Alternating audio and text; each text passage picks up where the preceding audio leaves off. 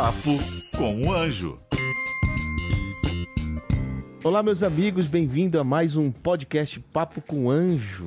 Esse podcast que acontece todas as segundas-feiras aqui na Jovem Pan, no seu podcast preferido. A gente já entrevistou muita gente boa e hoje não vai ser diferente. Trouxe uma surpresinha para vocês. Trouxe um cara muito legal. É o filho do doutor Alfredo e da dona Vera. Dona Vera.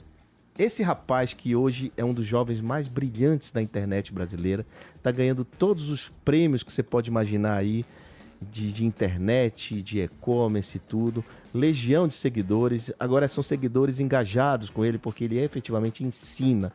Ele faz aquilo que ele fala.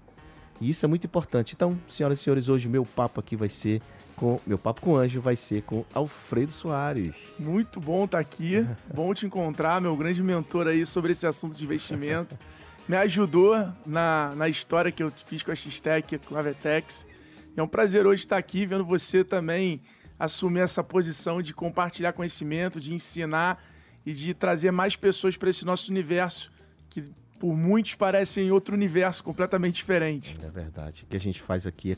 Assim, o que a gente está fazendo aqui é compartilhando, né, Alfredo?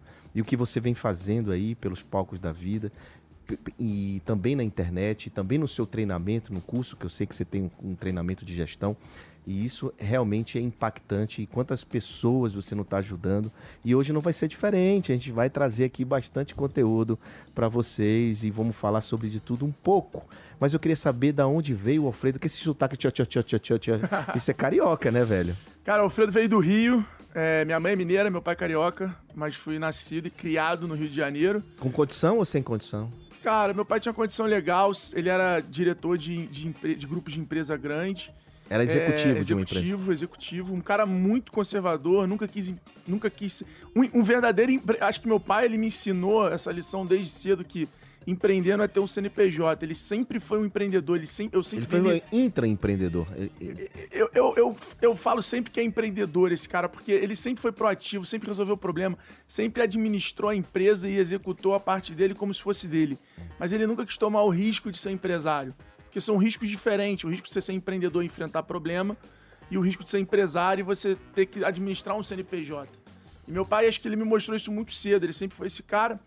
Então, com uma condição classe média, classe média alta, ele sempre me colocou nas oportunidades, sempre me mostrou como funcionava. Ah, ele te mostrava o caminho. Me mostrava o caminho, mas ele não deixou eu trabalhar com o que ele trabalhava. Tá. Né? Eu sempre vi meu pai lá na posição na empresa. porque falava, ele não queria que, que você fizesse o que ele fazia? Eu falava, ou é, porque ele achava que não era um bom negócio? Cara, eu acho que ele tinha um pouco de visão de que o mercado dele ia, ia, é era um mercado de facility. Hum. Era um mercado que ia mudar muito e ao mesmo tempo ele falava, cara, você tem, você tem que ser bom, você nasceu para ser bom em algo e você tem que descobrir. Se, eu, se você quiser fazer o que eu faço, você tá buscando atalho e o atalho não existe. Então o atalho não vai te levar no lugar mais longe, ele vai te, lugar, vai te levar no lugar mais rápido e nem sempre o mais rápido é melhor. Eu acho que esse cara leu o meu livro, Educando Filhos para Empreender. É. E aí. Doutor Alfredo, ele... olha, sabe, sábio, hein? Sábio. E, e, mostrou o caminho. É, meu pai é um grande amigo, é uma grande inspiração me deu muitos exemplos práticos, me levava para o trabalho dele uma vez por semana, quando eu já era um pouco mais velho. Eu me lembro de ficar sentado na cadeira lá, vendo as pessoas entrar na sala dele, vendo as reuniões. É... Foi um cara que hoje, com certeza, eu devo muito a ele a minha parte de, de habilidade tática no, no, no empreendedorismo, no e, trabalho. E com que idade você eu assim, agora eu estou me destacando, agora realmente eu desmamei, agora eu estou é, sozinho nessa. Com qual idade você partiu? Cara, com 17 anos, eu tinha entrado na faculdade, eu era atleta de polo aquático, tinha entrado na faculdade e eu tinha bolsa na faculdade, então o polo, eu tinha o treino, tinha a faculdade, era muito difícil ali. Naquele momento, todos os meus amigos iam pra praia, iam pra faculdade, iam pro polo. Hum. Né? A gente tinha até uma ajuda de custo, então, tipo, era a vida perfeita para aquele momento, ainda tinha mesada. Então era maravilhoso. Mas naquele momento eu comecei a ter um lado de querer estar tá envolvido em coisas novas e comecei a vender cartão de visita. Cartão de visita, você é, imprimiu virei, o cartão virei de visita. revendedor, aprendi a fazer a arte do cartão ah, e comecei tá. a vender. Foi a, a teu primeiro, teu primeira minha primeira é, relação, relação, com o trabalho, internet, com, trabalho, com, com trabalho. Não, na época eu visitava mesmo os lugares, deixava cartão, ah. deixava panfleto, as pessoas me ligavam e eu comecei a fazer cartão de visita. Minha primeira relação com a internet veio no projeto do meu tio, que ele começou a fazer de melhorespraias.com.br, era um site, um portal. Melhores praias. Praias. Pra- ele falava qual era o- a, a- a tábua de maré. me- melhor- me- melhor para fazer na- em tal praia, Ah, o turismo. tá. É, ele é lá da tua terra, tem casa em Maceió, começou lá. E aí ele fez isso. E aí ele falou, cara, eu preciso de alguém para tocar porque o site tá largado. E aí foi a minha primeira relação oficialmente o empreendedorismo digital. Mas você, você não falou da sua mãe. Qual o papel da sua mãe nesse, nesse processo todo? Ela é dona de casa? Ela tinha um trabalho Minha dela? mãe sempre foi dona de casa, mas eu acho que minha mãe foi a verdadeira CEO da minha vida durante Muito muito, tempo. É até É, hoje, não? Até hoje. acho que ela é a COO, ela que ajuda toda a parte operacional da minha vida. Cara, minha mãe, ela tem papel fundamental. Acho que enquanto meu pai trabalhou um lado meu muito, muito competidor, é, resiliente, consistente, me cobrava demais, reconhecia pouco. Me lembro como se fosse hoje meu pai sempre falando pra mim, quando eu pedia elogio, eu falava, pô, você também não me elogia em nada. Ele falava, porra, um dia tu vai aprender que elogio não paga conta, elogio não resolve problema. Então, assim, faz que as Elogio pessoas vão massageia o ego só, né? É. E minha mãe, enquanto isso, estava sempre ali me dando força, sempre ali sendo um- uma, uma contingência de tudo que acontecia. É difícil eu olhar para minha vida, olhar para minha jornada até hoje e não ver minha mãe presente em todas as partes dela, em todos os momentos e principalmente três vezes mais nos, momen- nos momentos difíceis. Bom, depois de uma tempo desse, desse início na sua carreira empresarial, digamos assim, vendendo cartão de visita, não foi numa grande empresa, mas foi lá empreendendo. Você então aí chegou no e-commerce como? Eu tinha uma agência de comunicação na época chamada Marketing Shop. Tinha um pouco dessa vontade de, de expandir comercialmente, de virar um vendedor, de criar a máquina de vendas, né, que a gente ensina hoje é, nesse universo. E foi quando, cara, eu tive essa vontade, comecei a escalar a agência, né? Para quem não conhece nosso nossa nomenclatura de escalar, você construir um negócio escalável que consiga crescer sem aumentar os custos proporcionalmente. E você queria, ele queria escalar uma agência, uma agência de pro- de pro- publicidade. De publicidade, que é, é, é muito complicado. Que e aí, depois do ó, cartão de visita você foi pra ela. eu fui então. pra agência. E aí foi quando eu comecei a ver a mudança da demanda. A demanda começava os clientes a pedirem site, site, site. Começou a falar, cara, eu queria aquele site que vende. Ah, entendi. Eu queria um site que vende, eu queria um site com catálogo de produtos, eu queria um site. Aí eu falei, cara, esse mercado tá chegando num ponto de amadurecimento. Na época já tinha algumas plataformas ali começando, mas ainda bem embrionárias, era caro Na época ter uma quando? loja. 2013, né, 13. 2013. E aí foi quando eu comecei, eu, eu meu sócio Ricardo, que é CTO, que é, tec- é de tecnologia, desenvolvedor, ele me mostrou um produto, falou, cara, olha isso aqui que eu fiz, que facilita a gente a fazer site, tem essa possibilidade de ser um site que vende. Quando eu olhei aquilo, eu falei, cara, eu preciso conversar contigo. E na época ele trabalhava comigo como fornecedor, eu falei, cara, eu quero ser teu sócio. Eu quero tocar isso aqui, como é que a gente faz eu comprar esse sistema de você? E ali foi, sem saber, o meu primeiro M&A, talvez, onde eu fiz uma fusão entre a minha pequena agência e o- ele como freelance, mas eu trouxe ele pro negócio. E aí eu criei nome, envelopei, peguei tudo aquilo que eu aprendi em publicidade, comunicação. Colocou no teu negócio. Coloquei no meu negócio pra criar marca, pra criar ecossistema, criar comunicação. Que é importantíssimo, né? Quem tá nos assistindo acha que é só produto, é só botar um negócio no ar. Não, você tem que empacotar, como ele falou. Criar, um, criar um- uma modelagem, né? Pra que todo mundo reconheça como um bom produto e fazer uma... Quando a gente olha todos os negócios a gente, de- de mais sucesso, todos eles acreditam na mídia, acreditam na imprensa, acreditam na mídia, acreditam no marketing, acreditam em venda, né? Eu, eu vejo muito empreendedor querendo administrar antes de vender.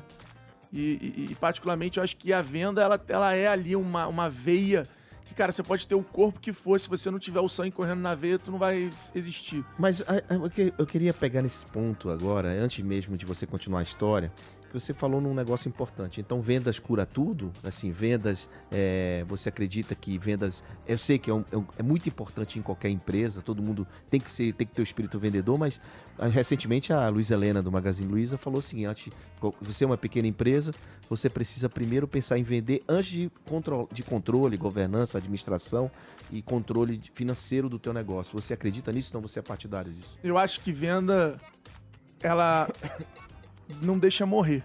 Se você vender, se tiver cliente do outro lado, seu negócio nunca vai acabar. Então, acho que venda é super importante. Eu acredito que o negócio, quando você estuda os negócios, eu sempre recomendo isso para as pessoas. Você não pode querer começar a olhar a história da Magazine Luiza hoje e fazer a tua empresa baseada na Magazine Luiza hoje. Você tem que olhar para a história dela e ver todos os ciclos que ela passou. Então, quando, quando eu, eu começo a olhar, eu começo a ver o seguinte: é, vendas ela está presente em todos os momentos da empresa. Só que tem momentos que realmente você tem que aprender a vender certo.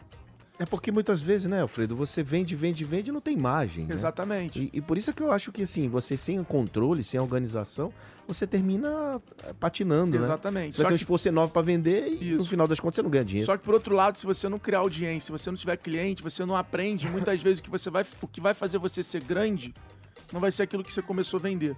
Vai ser aquilo que você começou a vender para ter audiência e com a audiência você aprendeu uma necessidade, viu uma dor e desenvolveu algo. Então é por isso que a relação com o cliente é muito importante. Para mim, cada dia que passa a venda tá mais claro que não se trata de trocar produto e serviço por dinheiro.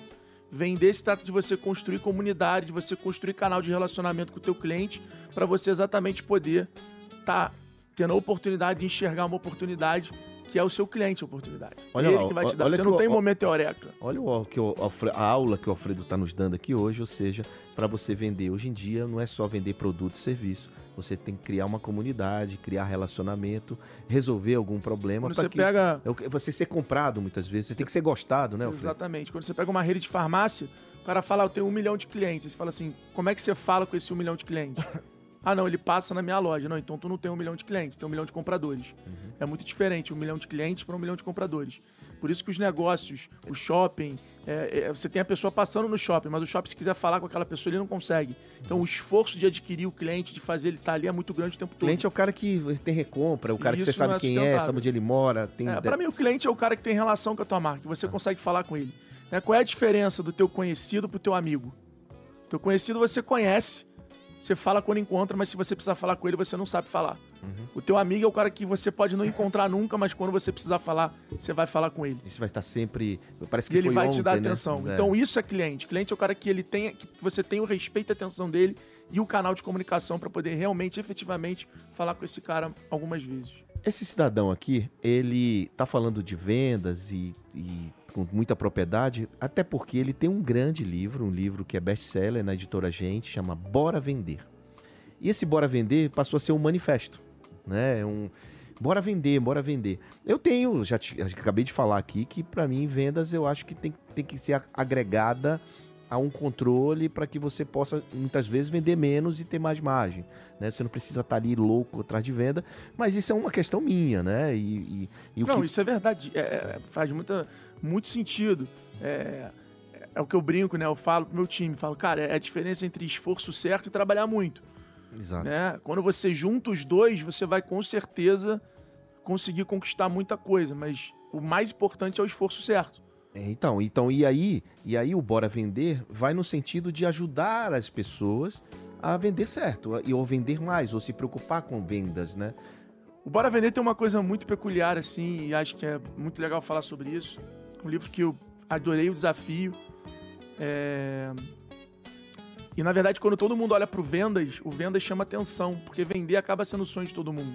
Porque vender é encantamento, é convencimento, vender tá muito ligado a tudo, né? É o que você, Todo você, mundo você é um quer ser um bom vendedor. né? Exatamente. Na Europa, por exemplo, os vendedores já são remunerados não por quanto eles vendem, mas por quanto os clientes avaliam o atendimento deles bom.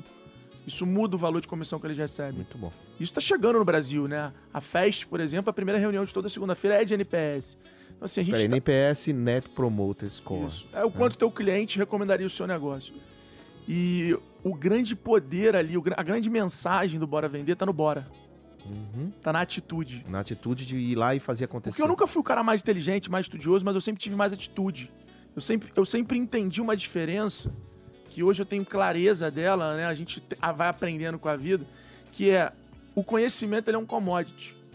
Não adianta nada você ouvir esse podcast que a gente está falando várias coisas aqui que pode se transformar em insight pro teu negócio, se você não botar nada em, em prática. Não adianta nada você ouvir o Primo Rico, ler todos os stories e não comprar uma ação. A diferença hoje é que o conteúdo antigamente você tinha que estudar, você tinha que ir pra faculdade, você tinha que viajar, você só adquiria conhecimento através disso. Hoje você pega o teu celular, entra na internet e você tem acesso a qualquer conhecimento. Nada que você não saiba, você provavelmente num vídeo de 10 minutos no YouTube você não vai ficar sabendo. É, e você é um cara do rei das sacadas, né? Não tem uma vez que eu falo com você que você não me traz uma sacada, não traz um negócio interessante. Então, quando você olha isso, você vê, cara, o conhecimento ele é commodity. Então, o que que transforma, o que que faz a diferença entre a gente, entre os empreendedores? A capacidade de você pegar o conhecimento, transformar ele em execução, errar, aprender, errar, fazer rápido, para transformar o conhecimento em habilidade tática. Aí quando você tem habilidade tática, aí você consegue efetivamente resultado. Eu tenho, eu tenho, na minha tese, eu tenho um passo anterior do conhecimento que é a informação. Né? Eu digo que só tem conhecimento quem aplica a informação. E aí agora você tem mais um passo à frente que é a habilidade tática. Eu ganhei, aprendi mais alguma coisa hoje, né? Então a gente tem aí esses três passos É, se, importantíssimos. se a galera que está ouvindo a gente pensar tudo que vocês estudaram no colégio, na faculdade, né, a gente, Uhum. o que, que a gente se lembra? O que, que a gente se lembra? Pouco, 20%. Agora, tudo aquilo que a gente fez cagada na nossa vida, que a gente errou, que a gente executou, que a gente fez, virou uma habilidade tática nossa. Muito bom. Então, acho que é isso. É igual terminar o namoro. O primeiro tu vai sofrer muito, o segundo tu já sofre menos. No terceiro, você já tá acostumado, você já tem a habilidade em cima daquilo. Falar ali. nisso, falar em namoro, como é que tá o coração, hein, velho? O coração agora tá meio ocupado. Bom, vamos voltar rapidinho aqui à época que ele estava na agência. Depois ele montou uma empresa de fazer sites com possibilidade de, de vender e de colocar produtos, uma vitrine, que aí se transformou na X-Tech. isso. E a X-Tech do Rio de Janeiro, né? Que é, é a do X-Tech Na do, Tijuca, na lá. Tijuca, Tijuca. A, a, X-Tech durou quanto tempo? Assim, na verdade, ela, até hoje, mas assim, ela abriu em 2016? Olha, foi um ano ali como marketing shop, ali como um produto do Uhum. market shop. Até a gente ir num evento da própria Vetex, quando eu conheci o Mariano.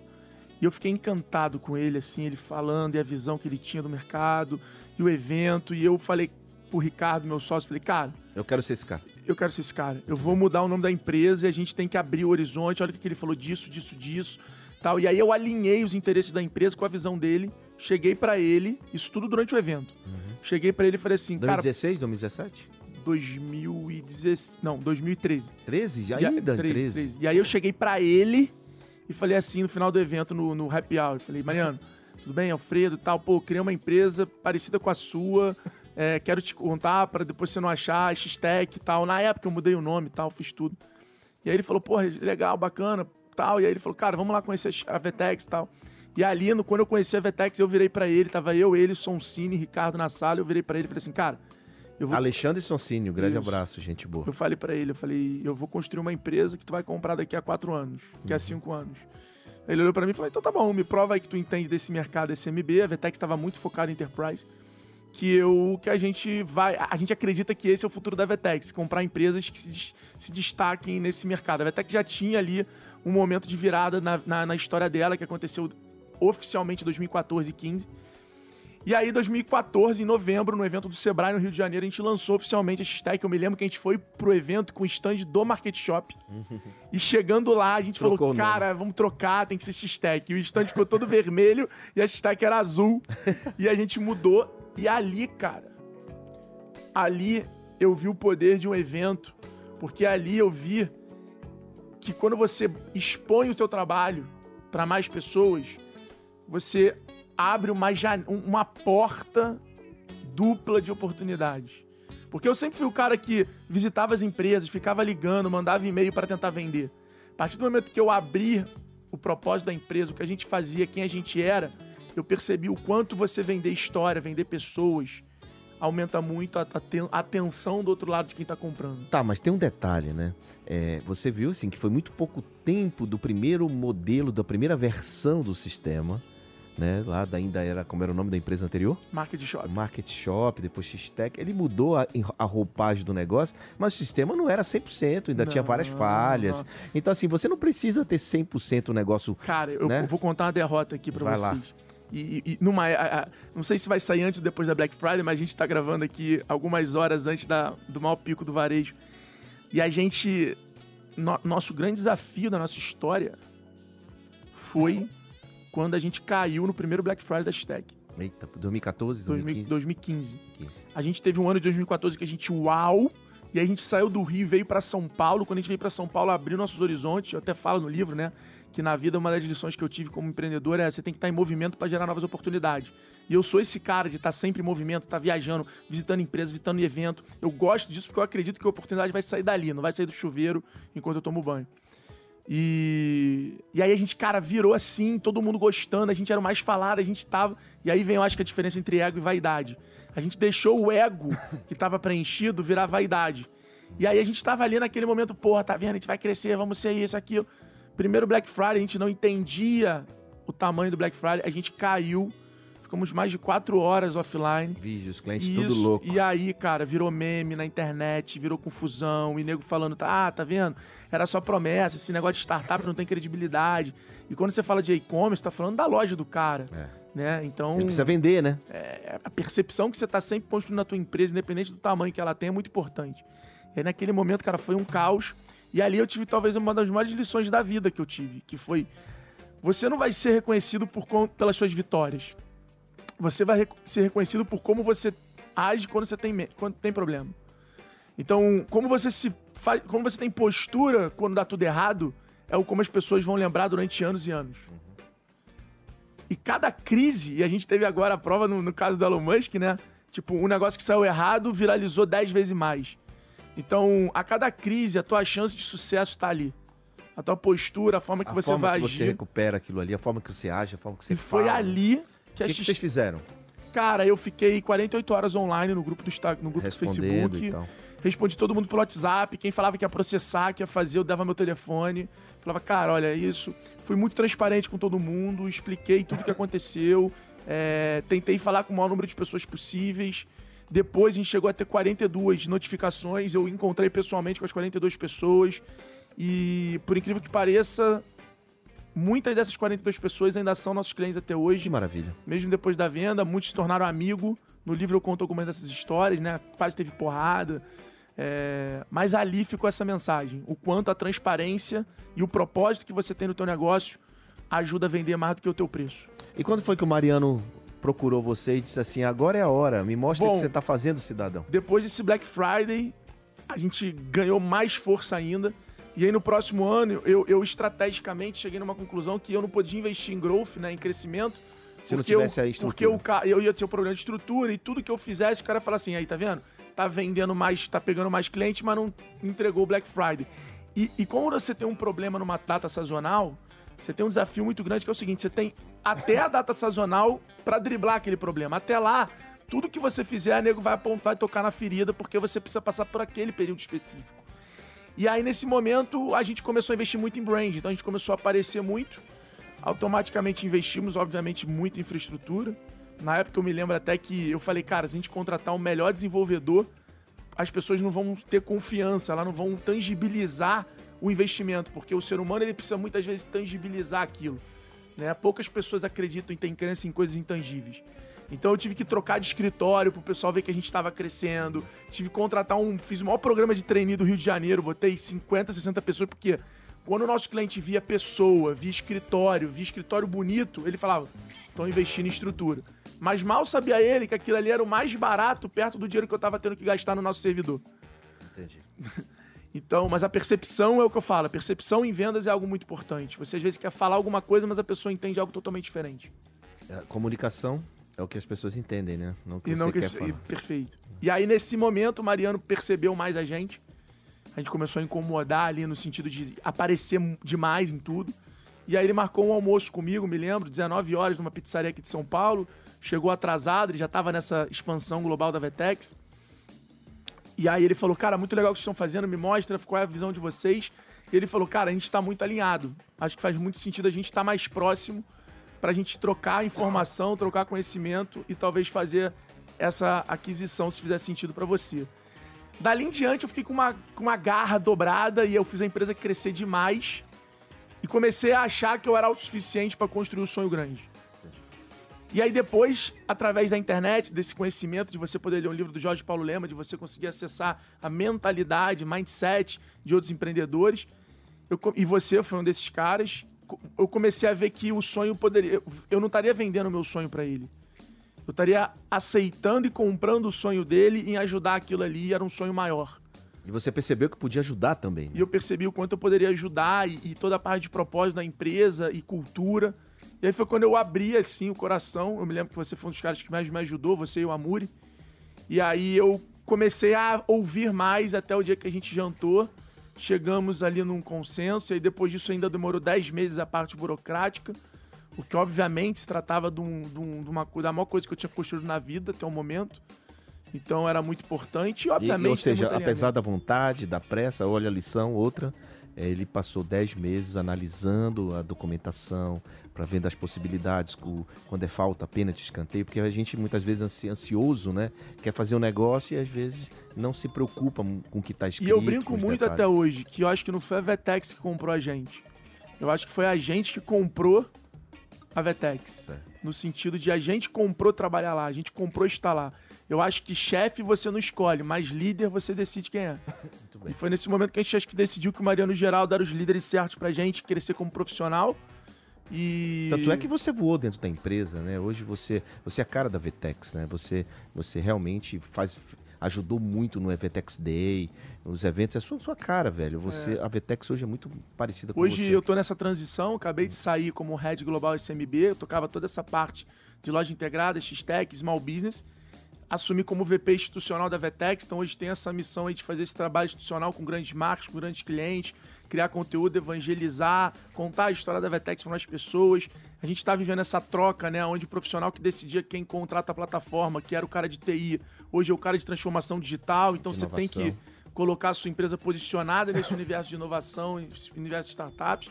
Então hoje eu sou esse cara que estou ali pensando nesse posicionamento da marca, com, como, como toda a equipe de branding.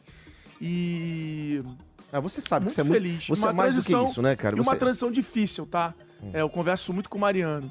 Uma transição onde você larga ali o que você criou, onde você vê outra pessoa tomando decisão em cima do que você é, acredita e, e- e não tendo as mesmas crenças que você, e mudando, mas fazendo sentido também o que aquela pessoa tá falando. E aí tem uma frase que eu gosto de falar sempre, que o Mariano me ensinou. Mariano é, é- é o meu grande mentor, meu grande líder. Mariano, pra quem não sabe, é o, é o líder é o, da é o Vetex. fundador, né? Ele, ele e o Geraldo são co-CEOs. E o Mariano fala pra mim uma frase que eu acho muito, muito interessante. Ele fala: tudo que você fez pra chegar até esse momento não vai te fazer chegar até o próximo momento. Então, a, a mudança, a adaptação é algo que você precisa estar sempre querendo. E é difícil. Porque, como diz Bruno Nardon, fundador da RAP no Brasil, meu sócio no Gestão 4.0, ele fala: não existe crescimento na zona de conforto e conforto na zona de crescimento. E, cara, a gente não pode mentir, a gente é ser humano, né? A gente gosta da zona de conforto. Mas quando a gente chega nela, a gente fica também com aquele sentimento de querer sair. Então, querer a sair gente é um eterno. o ser humano acho que é um eterno insatisfeito. Mas você, você é um jovem brilhante e, e, e as- você, claro que você sabe hoje o que você representa para tantos empreendedores brasileiros. Muita gente se inspira em você, então você se preocupa hoje com o que você fala. A, a- a- resposta disso também é o Gestão 4.0, que esse evento maravilhoso que você fez com Thales, você e o Nardon, né? E vocês criaram um negócio interessante que ajuda muita gente e ampliou e está ampliando agora com a internet muito que você está fazendo. Então você como, como um cara que tem track record, um cara que começou ali ralando, vendendo cartão de visita hoje. Eu falo isso porque as pessoas se inspiram em você, então tem que saber que, Ah, O gestão foi um pouco desse desafio, tipo assim, cara, tudo bem, a gente fez as empresas, mas todo mundo fala, ah, é o momento, ah, porque levantou investimento, ah, porque isso. E o gestão, acho que quando a gente se reuniu, a gente falou assim: vamos provar que tudo que a gente acredita Dá pra funciona. ensinar? Dá então, pra- quando todo mundo olhou e falou assim, ah, eles vão lançar mais um infoproduto, eles vão lançar mais. A gente foi lá e construiu uma empresa que hoje é uma escola de educação que forma gestores de todos os níveis é, no Brasil. E a gente está muito feliz, estamos com um projeto bem ambicioso com Gestão 4.0. E eu acho que você falou uma coisa que assim me move como empreendedor. Eu acho que as pessoas sempre me perguntam, mas eu falei, agora, depois da Vetex, o que, que você vai fazer?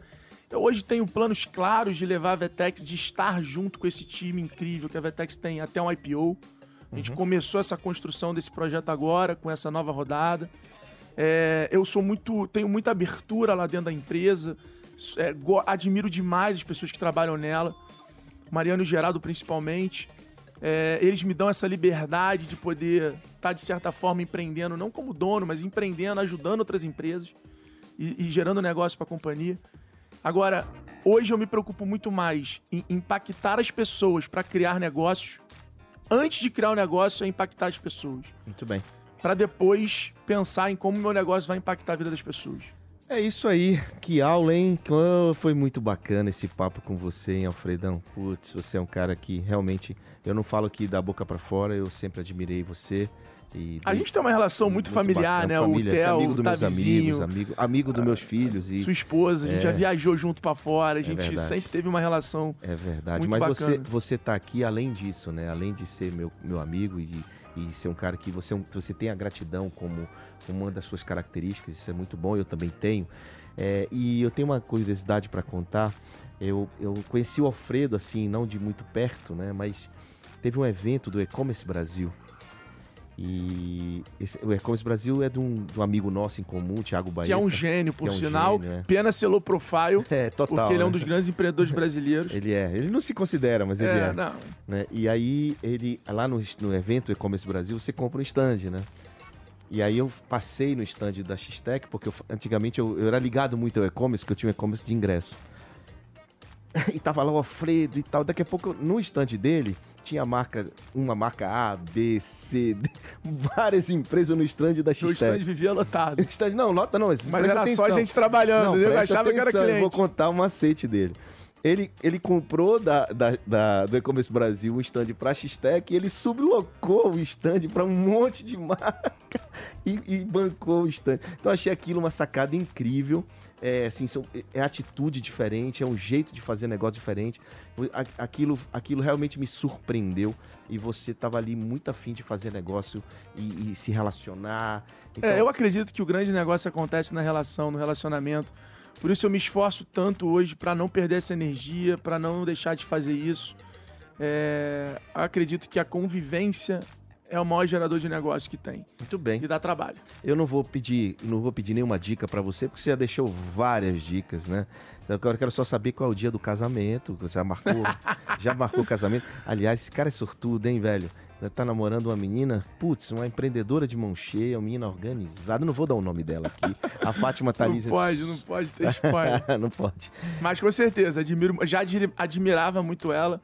Então acabou sendo muito legal. Eu acho que o, mais bacana é que um entende muito o ciclo e a jornada do outro. É, Então. empreendedor com acaba- empreendedor, é, né, A cara? gente acaba se apoiando bastante. É. Muito bem. Estamos animados. Senhoras e senhores, conversei com Alfredo Soares, arroba Alfredo Soares, é assim? Alfredo Soares. Alboba Alfredo Soares mudou porque era outro, não? Mudou, eu consegui pegar o nome, Ah, o nome é, oficial. no Que Instagram. bacana, parabéns Legal. aí, muito legal, arroba Alfredo Soares. E siga esse cara, e deixe um comentário aqui no YouTube. E desci. deixe comentário aqui no YouTube. É, siga o Alfredo Soares, arroba Alfredo Soares.